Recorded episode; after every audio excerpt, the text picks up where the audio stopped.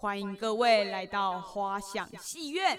接下来上演的是花开花落，请各位观众速速入座。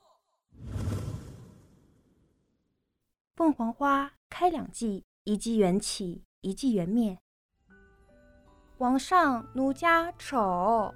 无妨，本王瞎。可是你说的，王上可不要被吓到。我刚刚是不是特别丑？有没有吓到你？太快了。没看清，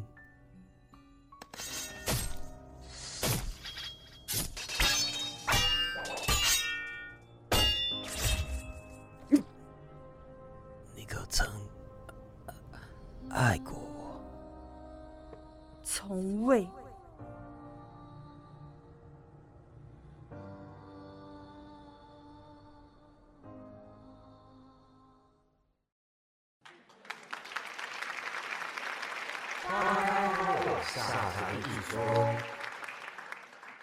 你现在所收听的节目是《花想世界》，我是今天的主持人 Lemon，欢迎来到我们的第二单元《花开花落》。今天我们要介绍的花朵是在日本广受欢迎的樱花。樱花被日本人当作是精神的象征，春天赏樱是日本传统的习俗之一。日本气象厅每年都会发表樱花开花日期预测，称为樱花前线。樱花前线是指将樱花花开日一样的地点，在地图上用线连接起来的图。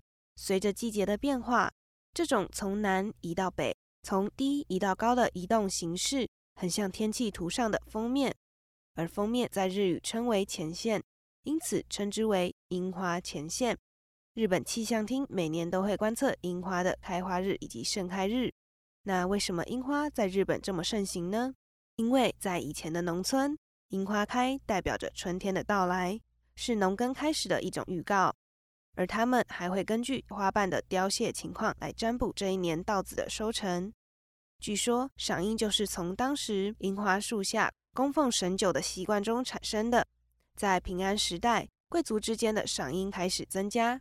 在西元八百一十二年，嵯峨天皇举办了最初的樱花会。到了江户时代。樱花的习惯已经在一般市民中普及了起来。接下来，我们来讲讲樱花的传说故事吧。在遥远的东瀛，流传着这样的一个故事：美丽的樱花树下，有着许许多多属于那些武士道的灵魂。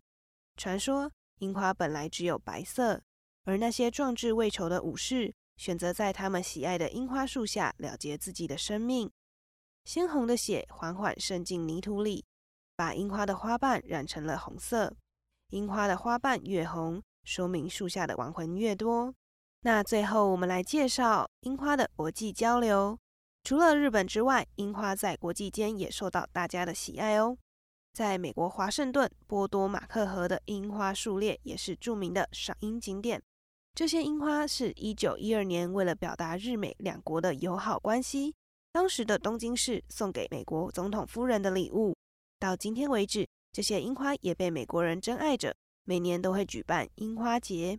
而在越南也有河内樱花节，韩国和大陆也有日本樱花。另外，二零零八年高雄及嘉义举办了日本赠予的合金樱种植仪式。樱花不仅受到日本人的喜爱，也受到世界各地的人们欢迎。那第二单元花开花落就到这里结束啦。我是今天的主持人 Lemon，我们下次再见喽，拜拜。